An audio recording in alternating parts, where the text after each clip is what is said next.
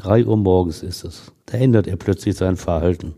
Nun mach schon auf, ich tu dir nichts mehr. Sie glaubt ihm, öffnet, da reißt er schon an ihren Haaren, wirkt sie mit der anderen freien Hand in ihrer Not, ergreift sie in der Tür zwischen Schlafzimmer und Küche das eiserne Bügeleisen, das auf dem Gasherd steht.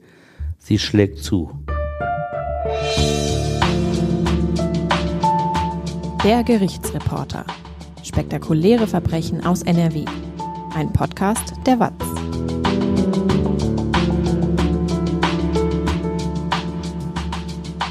Hallo und willkommen zum Podcast. Ich bin Brinja Bormann und bei mir ist Stefan Wette. Hallo Stefan. Hallo Brinja. Du erzählst uns heute die Geschichte von Ellen Rinsche aus Gewelsberg. Die damals 38-Jährige hat nach eigener Aussage ihren Ehemann Josef zweimal ein Bügeleisen gegen den Kopf geschlagen und ihn getötet. Was sie dazu getrieben hat und ob die Tat wirklich so ablief, wie Ellen Rinsche es geschildert hatte, das erfahrt ihr jetzt. Stefan, du hast ja bestimmt schon mehrere Fälle von Mord und Tötung in der Ehe im Gericht miterlebt. Was hat die Menschen dazu gebracht? Ja, es sind vielfältige Gründe. Ähm, so wie Ehen ja auch aus unterschiedlichen Gründen zerbrechen und die einigen nach kurzer Zeit, die anderen nach Jahrzehnten, dass das äh, Treueversprechen nicht mehr gilt. Und so ist es auch bei den Tötungsdelikten. Also da gibt es halt immer tiefgreifende Konflikte und oft ist ja auch die Frau das Opfer dieser Attacken. Und auch bei Ellen Rinsche gibt es eben viele Anzeichen, dass diese sehr lebenslustige Frau aus Gevelsberg bei Wuppertal zwar den Leichnam des von ihr getöteten Mannes mit einem Beil zerstückelt hat, aber dass sie das getan hat, um ihr eigenes Leben zu retten und sich von einem Haustyrannen befreien wollte. Und äh, viele sehen in ihr auch das bedauernswerte Opfer der deutschen Nachkriegsjustiz, die ihr kein Notwehrrecht gegen den dominanten und brutalen Ehemann zugestanden hat. Aber beleuchten wir das mal, dieses Gelöbnis, dieses Eheversprechen, das immer am Anfang der Festen vor dem Pfarrer, dem Standesbeamten oder mittlerweile einem freien Prediger besiegelten Ehe steht. Feierlich und endgültig klingt es. Zitat, ich will dich lieben, achten und ehren alle Tage meines Lebens, in guten und in schlechten Zeiten, in Gesundheit und Krankheit, bis dass der Tod uns scheidet. Zitat Ende. Und manche nehmen das zu wörtlich. Sie bedenken Liebe, Achtung und Ehrung nicht mehr und beschleunigen dann eigenmächtig die Zeit bis zur Trennung durch den Tod. Und dann haben die Gerichte sich um das Ende einer Ehe zu kümmern, um die Tötung des Partners. Mord oder Totschlag ist dann oft die Frage vor Gericht. Da gibt es die Formel von der Ungleichbehandlung der Geschlechter, von der Benachteiligung der Frauen.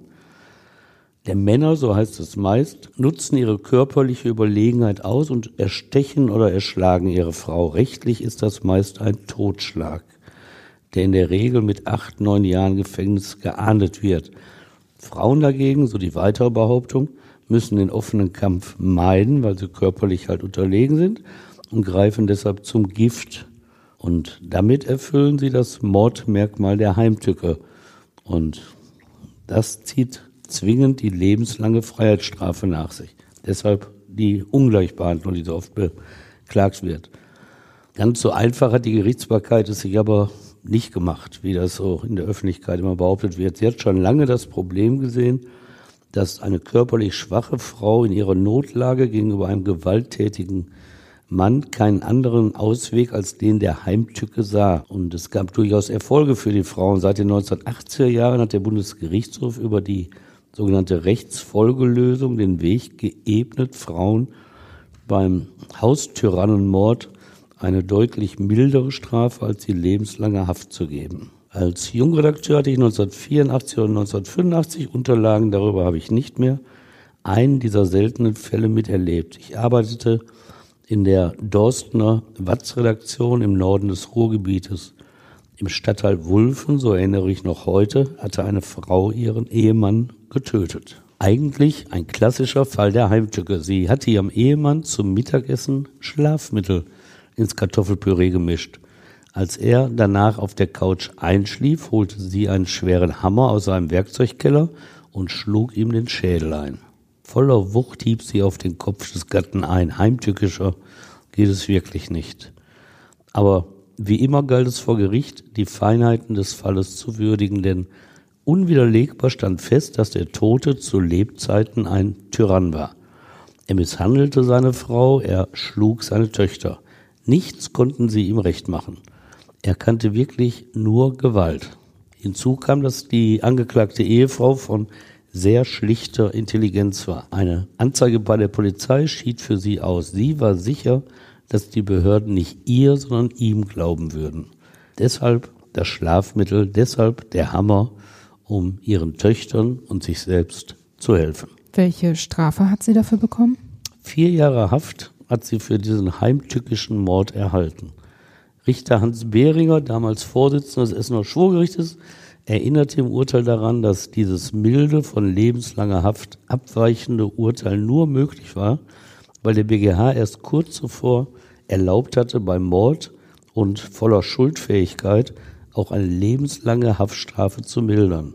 Vorher war das einfach nicht möglich. Das war echt richtungsweisend, was der große Strafsenat des BGH am 19. Mai 1981 beschlossen hatte. Wenn in einem heimtückischen Mordfall, Zitat, außergewöhnliche Umstände zu erkennen sind, dann kann ein Gericht statt auf lebenslange Haft zu erkennen, auf drei Jahre oder auf bis zu drei Jahre heruntergehen. Milder geht's dann aber auch nicht mehr. An diesem Fall habe ich mich erinnert, als ich auf der Suche nach neuen Podcastfällen für den Gerichtsreporter auf Ellen Rinsche aus Gevelsberg stieß. Denn der Wulfener Fall aus meinen journalistischen Anfangsjahren hatte sich mir eingeprägt. Wo hatte ich, der 25 Jahre alte Jungredakteur, zuvor je solche Konfliktsituationen kennengelernt? Ich, ein wohlbehütet aufgewachsener junger Mann, dem das Leben bis heute Gewalt im persönlichen Umfeld erspart hat, der nie selbst erlebt hat, dass Gewalt ein Leben bestimmt und keinen Ausweg lässt.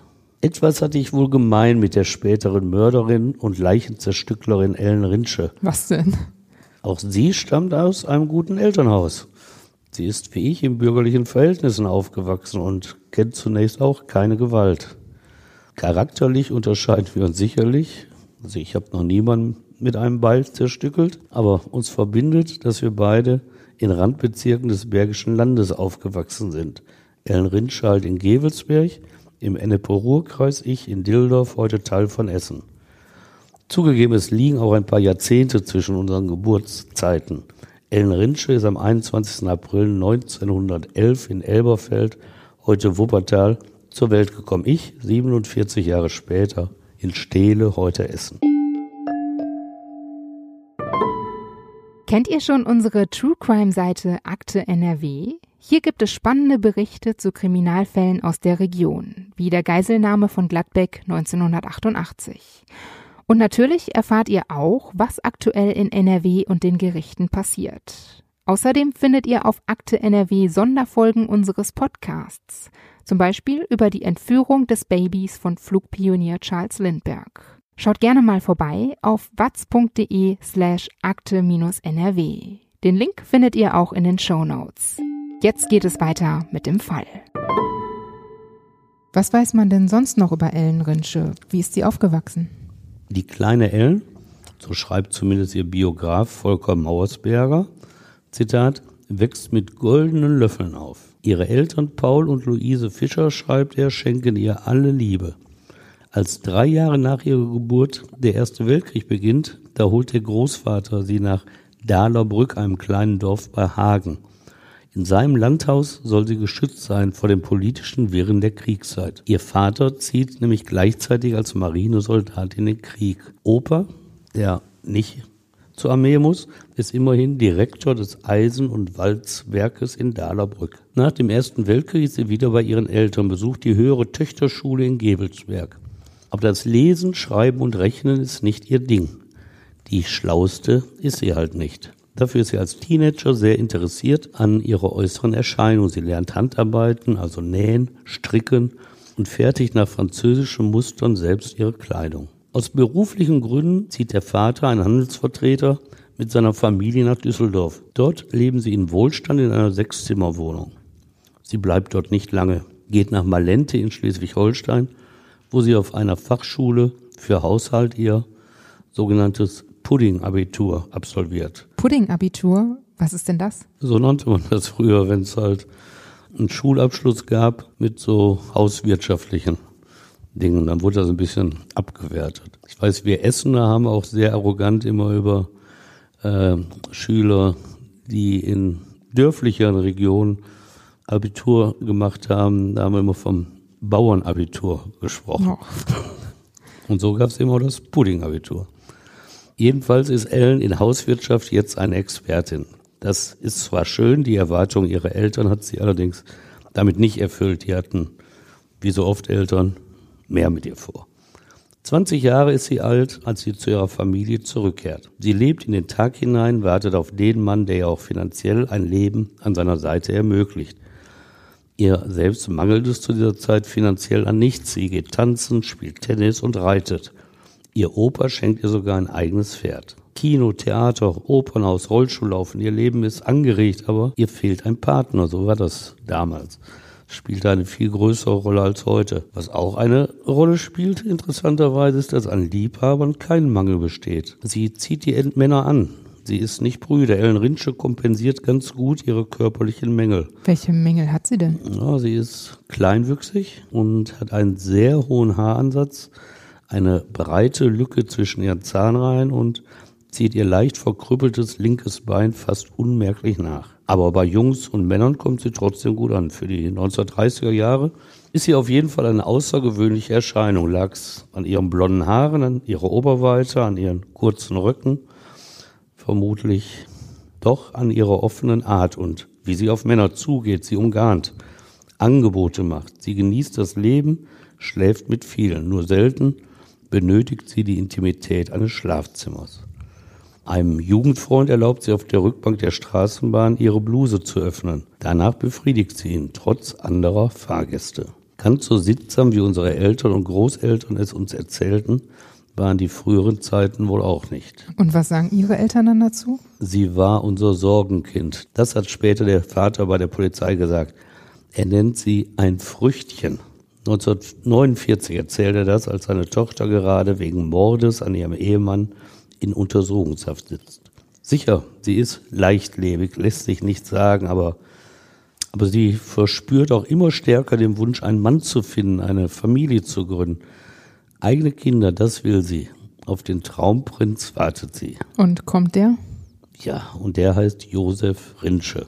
Er ist zwei Jahre jünger als sie. Hätte Ellen Rinschen vorher in einer Liste ausgewählter Kandidaten ihren Traumprinzen ausgewählt, er hätte bestimmt nicht dazugehört. Sie hat ihn in einem Café 1936 kennengelernt. Sozial steht er weit unter ihr, stammt aus kleinen Verhältnissen. Aufgewachsen ist er in Gewelsberg. Sein Vater ist Postbeamter. Manieren soll er keine gehabt haben. Das heißt, er sei besserwisserisch und jähzornig gewesen, habe seine Frau Ellen regelmäßig geschlagen und mit anderen Frauen betrogen. Was wir heute über das Ehepaar Ellen und Josef Rinsche wissen, verdanken wir dem ARD-Journalisten Volker Mauersberger.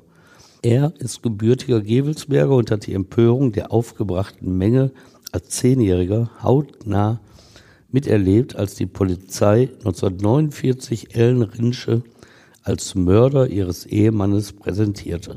Rache forderten die Menschen, einige trauerten der Todesstrafe nach. Keine Strafe schien ihnen zu hoch für eine Frau, die ihren Ehemann ermordet, zerstückelt und in Einzelteilen beseitigt hatte. Volker Mauersberger, der später als Lokalreporter in Gewelsberg seinen Job gelernt und für die ARD als Korrespondent in Madrid gearbeitet hatte, zeigte sich tief beeindruckt von diesem Spektakel und entwickelte Mitleid und Sympathie mit der aus seiner Sicht geschundenen Kreatur, der Ehefrau Ellen Rinsche. 2009 hat er ein Buch über diesen Fall veröffentlicht. Kalte Wut nennt er es, stellt das Werk als Roman vor. Dabei tragen viele der 239 Seiten dokumentarische Elemente, denn der 70-Jährige hat Zugang zu den Gerichtsakten bekommen, zitiert aus Berichten der Lokalpresse. Aber anders als in einer echten Dokumentation ergreift der Partei für Ellen Rinsche. zeichne deren Ehemann von Anfang an als ungehobelten, brutalen Kerl. Das mag sein, muss aber nicht die Wahrheit sein. Warum hat Ellen Rinsche ihren Mann denn dann geheiratet, wenn er von Anfang an ungehobelt und brutal gewesen sein soll? Es wird die Liebe gewesen sein. Am Anfang wird bestimmt etwas Liebe zwischen Ellen Rinsche und äh, damals übrigens Ellen Fischer, so ihr Geburtsname, und Josef Rinsche bestanden haben. Es war ja keine Zwangsehe, es war ihre freie Wahl. Und wir wissen ja auch, dass die Eltern bei der Auswahl gar nicht beteiligt waren.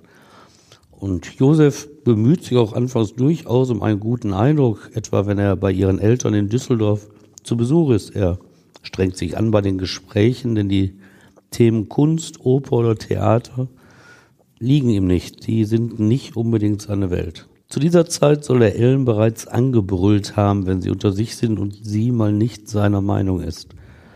Er macht sich lustig über sie, nennt sie Hinkefuß. Seine Meinung über Mann und Frau ist eindeutig. Für die damalige Zeitung ist nicht ungewöhnlich. Er denkt, der Mann hat zu führen, die Frau zu gehorchen. Vor allem Ellens Mutter verbirgt ihren Unmut über diese Verbindung, Zitat, Unterstand keineswegs. Aber ihre Tochter lässt keinen Zweifel daran, dass sie eine Zukunft mit Josef durchsetzen wird. Zum Schluss lassen ihre Eltern ihn sogar in ihrem Haus übernachten. Als Katholiken haben sie zwar Bedenken, dass da was passieren könnte, aber sie vertrauen angeblich auf den Ehrenmann Josef. Irgendwann, nach kurzer Zeit, ist es natürlich passiert. Ellen ist schwanger. Für ihre Eltern stürzt die Welt zusammen. Welche Schande und das unter ihrem Dach. Diese Reaktion ist aber ebenso wenig ungewöhnlich wie das, was folgt. Die Eltern stimmen dann der Ehe zu, das Kind soll Vater und Mutter haben. Es ist nicht die erste Ehe, die wegen einer Schwangerschaft geschlossen wird. Also du siehst, es war nicht nur die Liebe, die zu Beginn stand, es war dann auch noch der Druck durch die Schwangerschaft. Aber so schlecht scheint der Staat nicht zu sein. Biograf Volker Mausberger hat das 1938 aufgenommene Hochzeitsfoto gesehen und beschreibt es. Ellen, 27 Jahre alt, wirke gefasst, als sei dies nicht ihr glücklichster Tag. Und Josef, 25, mache ein ernstes Gesicht, sehe brav und bieder aus. Einen Gegensatz nennt er. Josef Rinsche erinnert nicht an einen Mann, der seine Frau brutal misshandelt hat. Wie läuft die Ehe denn dann?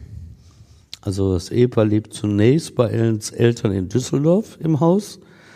Mutter und Tochter unterhalten sich dann auch über Josef und so hört die Mutter erstmals, dass der Schwiegersohn jähzornig ist und zu Gewaltausbrüchen neigt, um seine Meinung durchzusetzen. Ellen erzählt auch von seinem nicht erloschenen Drang nach Sexualität. Das wird ein Problem, denn dieser Drang erstreckt sich nicht nur auf die eigene Ehefrau. Er soll so mancher Frau nachgelaufen sein und auch Erfolg gehabt haben. Das polnische Kindermädchen allerdings beschwert sich über ihn. Er klatsche ihr auf den Po, grapsche nach ihrem Busen. Weil sie sich zur Wehr setzte, habe er ihr einmal brutal an die Kehle gefasst. Nein, sagt die junge Frau, wenn das noch einmal passiere, dann werde sie kündigen. Es muss sich also etwas ändern. Das Ehepaar Rinsche plant allmählich den Umzug nach Gebelsberg. Das ist ja die Heimatstadt von Josef Rinsche. Dort wollen sie einen eigenen Haushalt gründen. Sie beziehen eine Vier-Zimmer-Wohnung in einer prächtigen Villa in einem angesehenen Viertel. Das Kind, dessen wegen sie geheiratet hatten, ist längst tot. Eine Totgeburt im neunten Monat der Schwangerschaft. Wie ist das denn passiert? Das, das weiß man nicht. Später wird Ellen ihren Mann als Mörder des eigenen Sohnes bezeichnen. Das erzählt sie zunächst nur sich selbst, keinem anderen. Josef soll damals immer mehr getrunken haben. Er sei abends nach Hause gekommen, erzählt sie der Polizei Jahre später, und da habe er Sex von ihr verlangt. Sie, im neunten Monat schwanger, lehnte ab. Das soll er ihr in den Bauch getreten haben, mehrfach.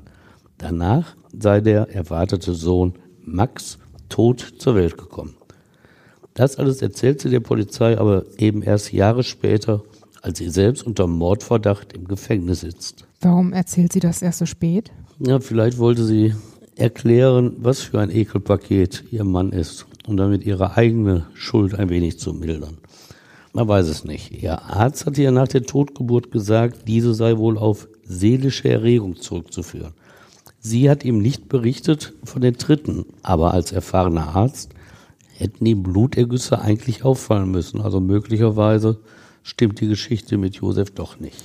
Es gibt auch Widersprüche in dem, was sie der Polizei 1949 nach dem Mord über die Frühzeit ihrer Ehe berichtet. Besonders drastisch neben der Schilderung seiner Gewalttaten. Zitat, mein Mann war gefühlskalt und konnte mich sexuell nicht befriedigen. An anderer Stelle der Vernehmung spricht sie aber sehr positiv über ihn. Ich hatte ihn lieb und war unglücklich, wenn er einmal nicht nach Düsseldorf kam. Der nächste Widerspruch, Zitat, ich glaube, dass Rinsche mich nicht nur aus übergroßer Liebe geheiratete. Die Vermögensverhältnisse meiner Eltern, meine Mitgift haben eine wichtige Rolle gespielt. Letztlich sagt sie aber auch, unsere Ehe war in der ersten Zeit glücklich. Kleine Streitigkeiten kamen hin und wieder vor. Ellen Rinsche bleibt rätselhaft in dem, was sie sagt. Es ist zu einfach, in Ellen Rinsche nur ein Opfer ihres Mannes zu sehen, denn Sie weiß sich durchaus zur Wehr zu setzen. Als der Zweite Weltkrieg beginnt, bleibt ihrem Mann der gefährliche Einsatz an der Front erspart. Der gelernte Schlosser arbeitete damals in der Herd- und Ofenfabrik Kräft in Gevelsberg, die als kriegswichtiger Betrieb galt. Ihre Arbeiter werden nicht eingezogen. Ellen Rinsche weiß das zu ändern.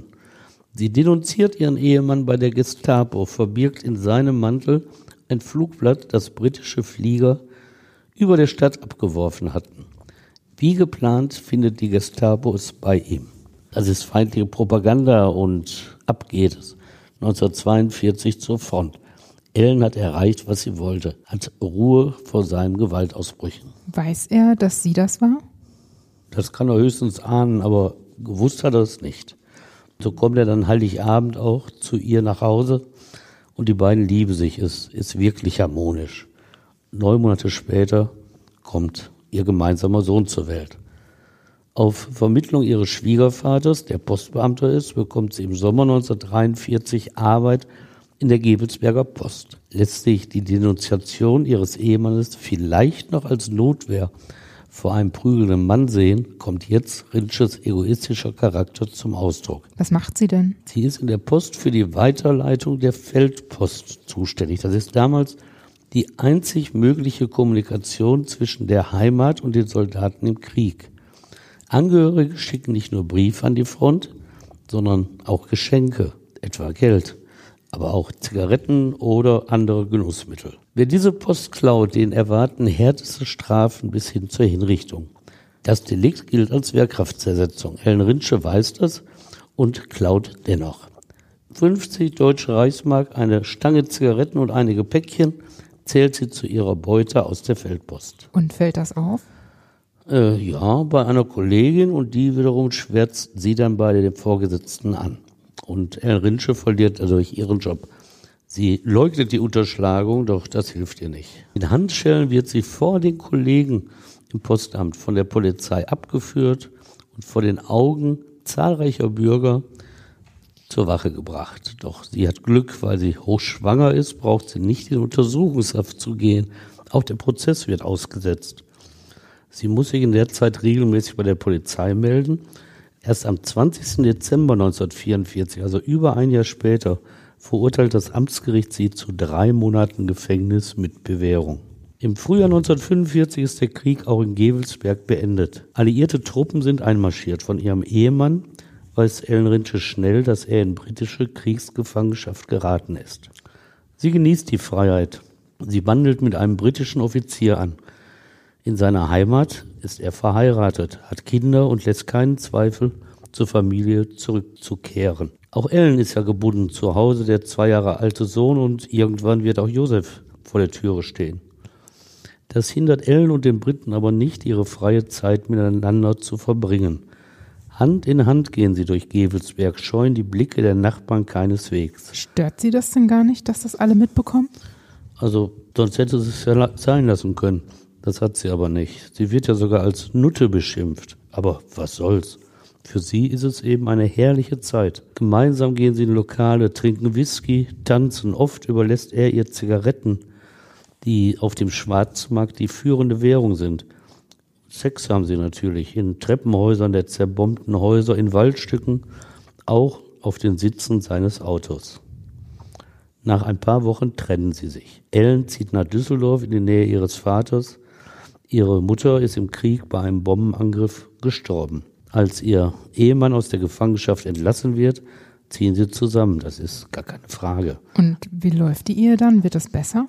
Sie wird keineswegs glücklicher. Ellens Vater berichtet später der Polizei, dass Josef Rinsche mit vielen Frauen verkehre und oft betrunken gewesen sei. Seine Familie habe finanziell zudem sehr knapp gehalten. Vater Paul räumt allerdings ein, dass mit seiner Tochter auch nichts los sei.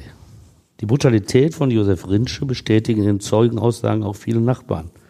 Eine Frau erwähnt seinen Egoismus. Zitat, von dem Nikolausteller für den Sohn, den die Frau für das Kind vorbereitet hatte, hat er eine halbe Tafel Schokolade genommen und aufgegessen. Sie hatte diese Schokolade von ihrem letzten Wirtschaftsgeld gekauft. Ein Mann berichtet, dass Josef immer schick angezogen sei, seiner Familie aber Weihnachten 1948 nicht einmal Geschenke und einen Weihnachtsbaum gekauft habe. Auf der Arbeit, das erzählen Kollegen, habe er immer einen ordentlichen Eindruck gemacht und nur Gutes über seine Familie erzählt. Wo arbeitet er denn jetzt? Er bekommt 1948 seine alte Stelle bei Kräft in Gevelsberg zurück. Er wohnt zunächst bei seinen Eltern, Ellen bleibt in Düsseldorf. Bei den Vernehmungen 1949 berichtet sie, dass er in seiner Heimatstadt oft fremd gehe. Sie ergänzt, er habe sie bereits 1947 mit Syphilis angesteckt. Sie selbst ist aber auch kein Kind von Traurigkeit und das nach ihren eigenen Worten, Zitat der, aus der Vernehmung, ich ging in Düsseldorf meinem Vergnügen nach und knüpfte Bekanntschaft zu anderen Männern. Im Juli 1949 zieht sie mit dem fast sechs Jahre alten Sohn zu ihrem Mann nach Gevelsberg.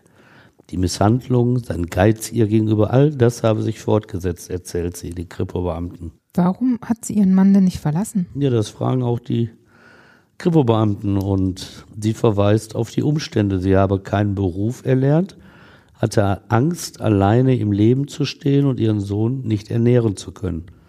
Als sie ihrem Mann sagte, sie wolle sich scheiden lassen, habe er brüsk reagiert. Dann kriegst du keinen Pfennig von mir.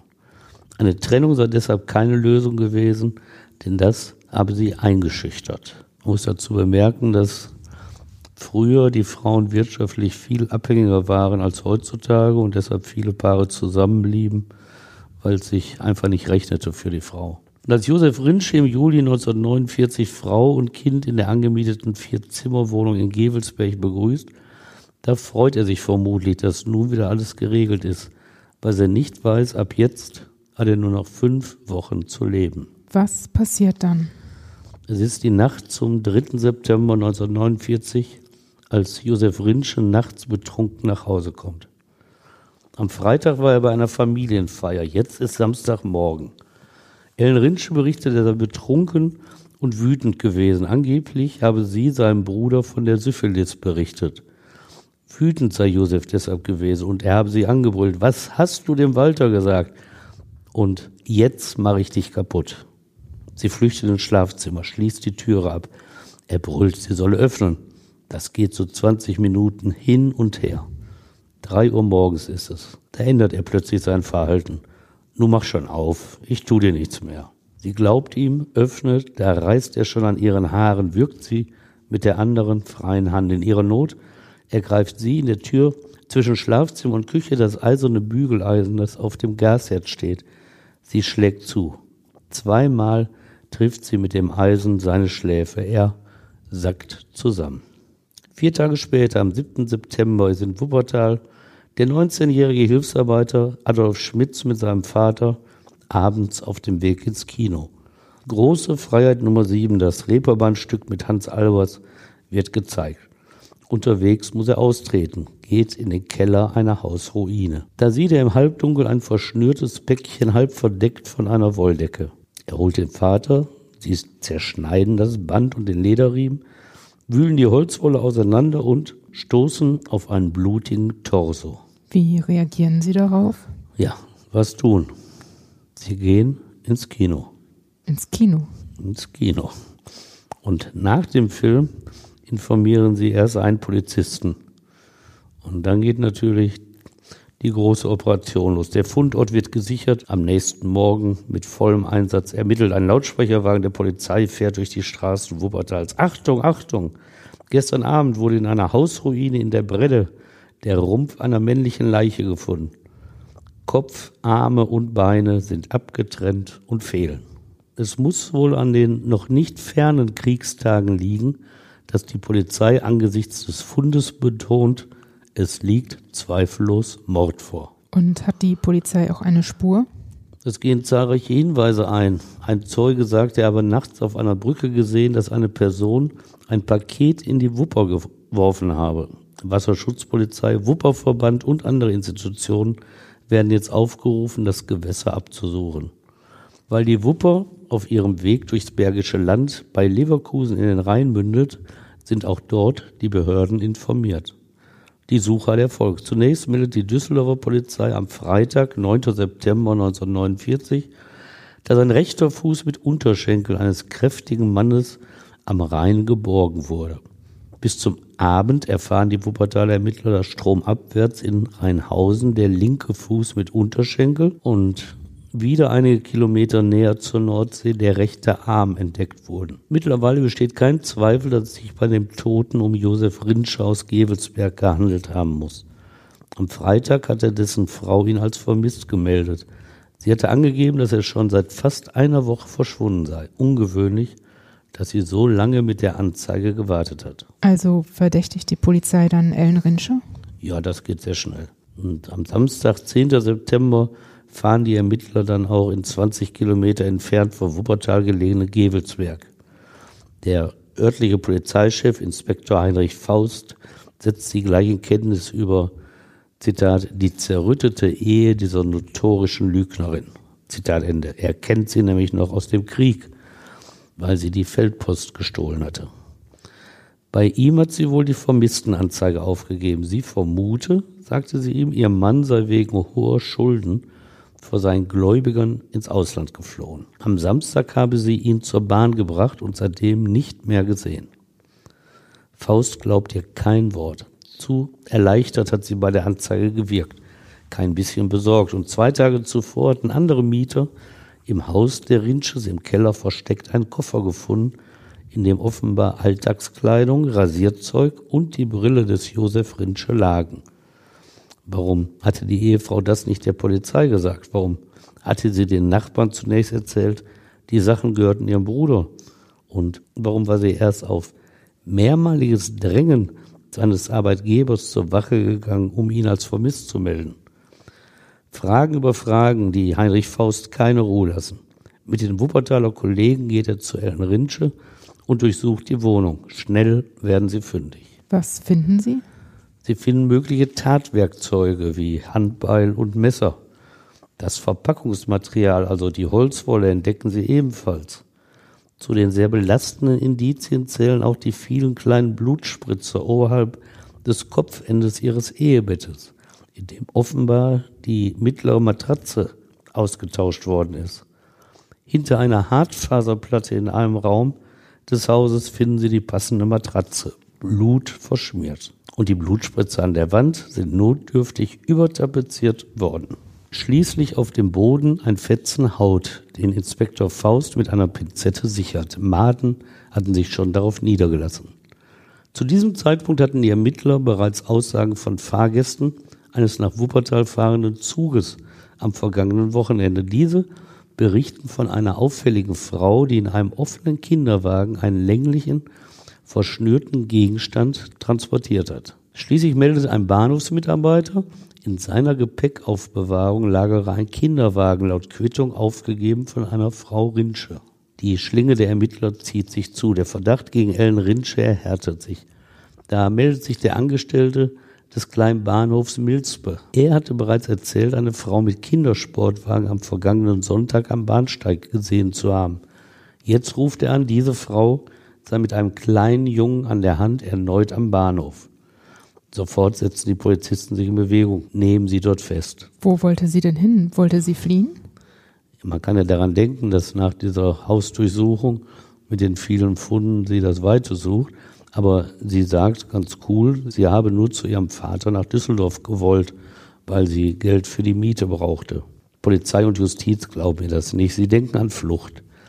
Denn Ellen Rinsch habe klar erkannt, dass es für sie nach der Hausdurchsuchung keinen Ausweg mehr gab. So kommt sie in die Gewahrsamszelle der Polizei. Der 10. September 1949 ist ihr letzter Tag in Freiheit. Gesteht sie den Mord an ihren Ehemann? Sie hat ja schon damals bei der Feldpostunterschlagung nicht gestanden und auch jetzt streitet sie wieder einmal alles ab. Aber auch auf die frühere Frage der Polizei, warum ihr Mann verschwunden sei, hatte sie ja fünf verschiedene Versionen angegeben. Und deshalb setzen die Beamten kein großes Vertrauen in ihre Wahrheitsliebe, als sie den Mord bestreitet. Einen Tag nach ihrer Festnahme sitzt Ellen Rinsche der Wuppertaler Mordkommission gegenüber. Sie hat sich zu einer Aussage entschlossen. Im Protokoll steht ihre einleitende Bemerkung. Ich habe bisher die Wahrheit verschwiegen, ich will aber jetzt die Wahrheit sagen. Sie erläutert auch, warum sie bislang gelogen hatte. Ich habe nicht gewusst, dass die Todesstrafe nicht mehr besteht. Wieder so ein Satz, den man glauben kann, aber nicht muss. Seit dem 23. Mai 1949 hat das neue Grundgesetz die Todesstrafe als abgeschafft erklärt. Und so etwas Grundsätzliches will Ellen Rinsche nicht gewusst haben. Die Beamten haben ihre Zweifel, vertiefen das Thema aber nicht weiter. Was erzählt sie denn dann? Sie erzählt die Geschichte mit dem Bügeleisen. Die Beamten fragen oft kritisch nach. Ihr Mann, so berichtet sie, habe nach den Schlägen auf dem Boden gelegen, Kopf und Oberkörper im Schlafzimmer, die Beine in der Küche. Blut sei gespritzt, auf dem Boden getropft und habe auch sie selbst besudelt. Dass er tot war, will sie zu dem Zeitpunkt nicht angenommen haben. Nur besinnungslos. Sie richtet ihren Mann auf, greift unter seine Achseln und zieht den 90 Kilogramm schweren Körper aufs Ehebett. Dann verlässt sie fluchtartig das Schlafzimmer und die angrenzende Küche, schließt beide Türen ab. Auf Frage der Polizei gibt sie an, dass ihr Sohn das Schlagen mit dem Bügeleisen wohl gesehen habe. Er fragte, so erzählt sie, was hat der Papa denn? Sie will geantwortet haben, dem Vater sei schlecht geworden. Als sie sagt, aus Angst habe sie keinen Arzt gerufen, zweifeln die Beamten das an. Wenn sich der Vorgang so abgespielt hat, wie Sie ihn hier geschildert haben, so brauchten Sie doch keine Angst zu haben. Klar, Sie meinen Notwehr. Doch Ellen Rinsche erkennt das nicht. Fast hämisch reagiert sie auf diesen Hinweis auf Notwehr. Nein, da braucht man keine Angst zu haben, wenn man einen Menschen erschlagen hat. Ach, ich danke. Am nächsten Tag reichen die Beweise dem Amtsrichter für den begründeten Verdacht auf eine vorsätzliche Tötung aus. Er schickt Ellen Rinsche in Untersuchungshaft. An diesem Wochenende finden Spaziergänger, Bootsführer oder der Arbeiter einer an der Wupper gelegenen Fabrik die bislang noch vermissten Leichenteile. Der Kopf hat sich in der Wupper in einem Gebüsch verhakt. Oberschenkel, Arm schwimmen im Rhein. Dank ihrer Aussage lässt sich jetzt auch rekonstruieren, wie Ellen Rinsche ihren Ehemann entsorgt hat. Anders was, kann man es ja nicht nennen. Was sagt sie denn? Sie sei in Panik gewesen, erzählt sie, habe nur gewusst, dass der tote Josef jetzt nicht in der Wohnung bleiben durfte. Irgendwann sei in ihr der Entschluss gereift, den schweren Körper in dem offenen Kindersportwagen wegzubringen. Allein er passte in seiner Gesamtlänge nicht hinein. Da stellte sie fest, als sie mit einem Zollstock Maß nahm. Sie musste ihn also zerstückeln. Detailreich schildert sie ihren Vernehmungsbeamten, wie sie mit einem Beil auf ihren toten Mann einschlug. Erst im Bett, dann auf dem Schlafzimmerboden. Auch ein Brotmesser kam zum Einsatz, damit sie Kopf, Ober- und Unterschenkel lösen konnte. Sie verpackte die einzelnen Körperteile. Am Sonntag, 4. September, fährt sie mit dem Spätzug von Gevelsberg nach Wuppertal. Ihrem sechs Jahre alten Sohn hat sie ein Schlafmittel gegeben, damit er nachts nicht aufwacht und nach ihr sucht. Bekommen die Fahrgäste im Zug das denn eigentlich gar nicht mit? Ja, aber sie ordnen es falsch zu. Diese Mitreisenden denken, in dem Bündel im Kinderwagen schlafe ein Kind. Und ein Fahrgast sagt, der ist aber lieb. Klar, kein Babygeschrei. Und beim Aussteigen fallen die Leichenteile sogar aus dem Kinderwagen. Mitreisende helfen ihr beim Einsammeln. Eine junge Frau erschrickt, wie schwer das Bündel ist. Ellen Rinsche weiß sofort eine Ausrede. Das sei kein Kind, das sei ein Schwein, das sie zum Schlachten bringe. Ein Schwein. Ein Schwein. Bevor sie mit dem ersten Zug nach Gevelsberg zurückkehrt, hat sie Kopf und Torso beseitigt. Zu Hause wäscht sie die blutverschmierten Bettlaken, schrubbt den Boden frei vom Blutflecken, tauscht das blutige Mittelteil der Matratze aus. Tapezieren muss sie die Stelle oberhalb des Bettes, wo deutlich Blutspuren zu sehen sind. Und dann geht es abends erneut zum Spätzug, diesmal nicht nach Wuppertal, sondern nach Düsseldorf, wo sie Arme, Ober- und Unterschenkel in den Rhein wirft. Es sind stressreiche Tage für Ellen Rinsche. Vielleicht erklärt das ihr Aussehen auf den Polizeifotos kurz nach ihrer Festnahme. Da ist eine erschöpft in die Kamera blickende Frau zu sehen. Keine Spur von einem attraktiven Äußeren, das uns ja Zeitgenossen vermittelt hatten. Die Ermittlungen gehen weiter. Ihre Bügeleisenversion erscheint zweifelhaft. Alles spricht dafür, dass Josef Rinsche ein tödlicher Schlag traf, als er schlafend oder bewusstlos in seinem Bett lag. Das Bügeleisen, an dem nicht einmal Blut entdeckt wurde, kann die tödliche Verletzung aus Sicht der Rechtsmedizin nicht verursacht haben. Die Blutspritzer oberhalb des Bettes sprechen dagegen für einen Angriff im Bett. Also keine Notwehr, eher ein Mord, vielleicht auch nur Totschlag. Bei einem Ortstermin sollen Einzelheiten geklärt werden. In einem Punkt verblüfft Ellen Rinsche die Ermittler.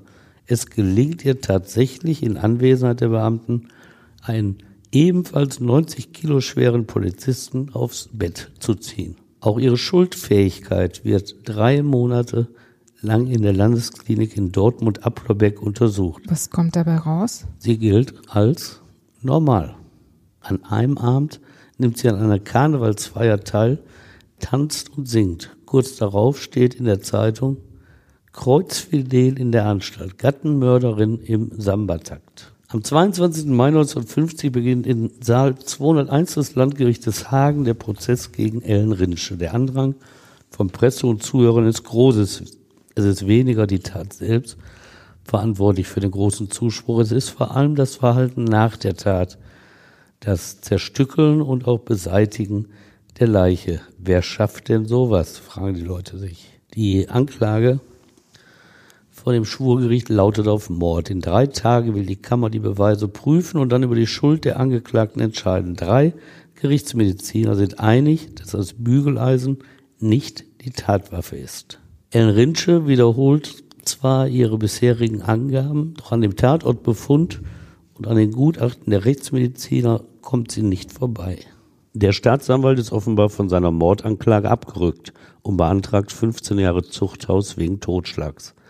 Kein Zweifel am er und später im Urteil auch das Gericht, dass Ellen Rinsche den schlafenden Mann tötete. Allerdings gestehen sie ihr mit vielen Zweifeln zu, dass sie tatsächlich zuvor mit dem Bügeleisen auf ihn eingeschlagen hatte.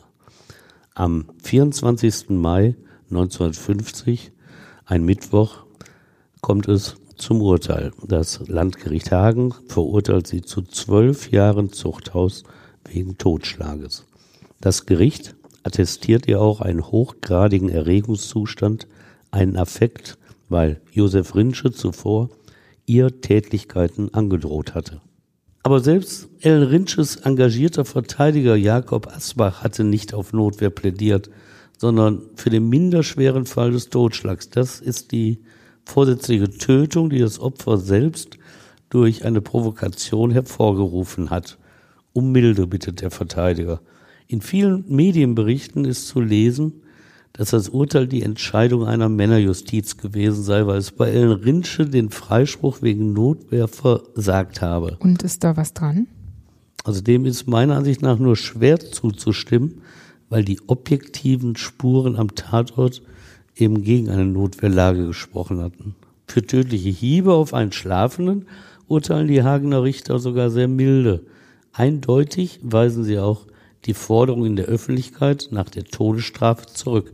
Im Urteil lässt der Vorsitzende keinen Zweifel, dass es beim Strafmaß nur, wirklich nur um die eigentliche Tötung geht. Zitat, was sie nach dem Totschlag getan hat, hat mit der strafrechtlichen Beurteilung der Tat selbst nichts mehr zu tun, so grausam die Leichenzerstückelung als Vorgang auch zu werten ist. An einer anderen Stelle sagt er, Diese Tat hat eine solche Abscheu erregt, dass man lange in der deutschen Kriminalgeschichte suchen kann, um etwas Vergleichbares zu finden. Das ist nebenbei bemerkt ein interessanter Standpunkt, nur fünf Jahre nach den Schrecken der Nazizeit. Oder sind deren Verbrechen keine Kriminalgeschichte? Der Fall Ellen Rinsche schreibt tatsächlich Rechtsgeschichte. Das liegt aber keineswegs an dem verweigerten Notwehrfreispruch. Tatsächlich hat Verteidiger Jakob Asbach Revision gegen das Hagener Urteil eingelegt. Und dieser Antrag soll der erste überhaupt sein, der beim am 1. Oktober 1950 gegründeten Bundesgerichtshof eingegangen ist. Hat der Verteidiger Erfolg? Also Ehre wem Ehre gebührt, dass er so weit gekommen ist. Und tatsächlich diesen ersten Antrag seiner Geschichte bewertet der BGH positiv und hebt das Hagener Urteil auf Antrag des Verteidigers auf. Allerdings nur für die Höhe des Strafmaßes. Es soll noch einmal genau die Situation vor dem Hieb abgeklärt werden. Ist die Strafe wegen der Tätigkeit von Josef Rinsche, die all dem hervorging, auch wirklich zu mildern? Eine andere Kammer des Hagener Gerichtes muss jetzt darüber entscheiden. Aber es ändert sich nichts. Auch sie erkennt auf zwölf Jahre Zuchthaus wegen Totschlags. Eine erneute Revision, die der Verteidiger einlegt, hat keinen Erfolg mehr. Volker Mausberger lässt seinen Roman mit einer Szene enden, die er nicht eindeutig belegen kann. Er schreibt, dass Ellen Rinsch an einem Tag im Jahre 1954 nach einem Priester verlangte, um in ihre Zelle die Beichte abzulegen. Nachdem sie die Absolution erteilt bekommt und der Priester die Tür hinter sich verschließt, habe sie eine selbst mit der Nadel aus dem Saum ihres Kittels gefertigte Kordel genommen, sie zur Schlinge geformt und am Fensterkreuz aufgehängt. Dann steigt sie auf einen Schemel, steckt den Kopf hindurch und springt. Höchstens sieben Jahre Zuchthaus hätte sie noch verbüßen müssen. Stefan, danke, dass du uns die Geschichte von Ellen Rinsche erzählt hast. Ja, gerne. Und auch euch danke fürs Zuhören. Wenn ihr mögt, dann bewertet uns auch gerne bei Apple Podcasts. Wir freuen uns da über euer Feedback. Gerne übrigens auch bei Instagram, YouTube oder per Mail. Und wir freuen uns natürlich auch, wenn ihr beim nächsten Mal wieder dabei seid. Bis dann. Bis dann, macht's gut. Tschüss.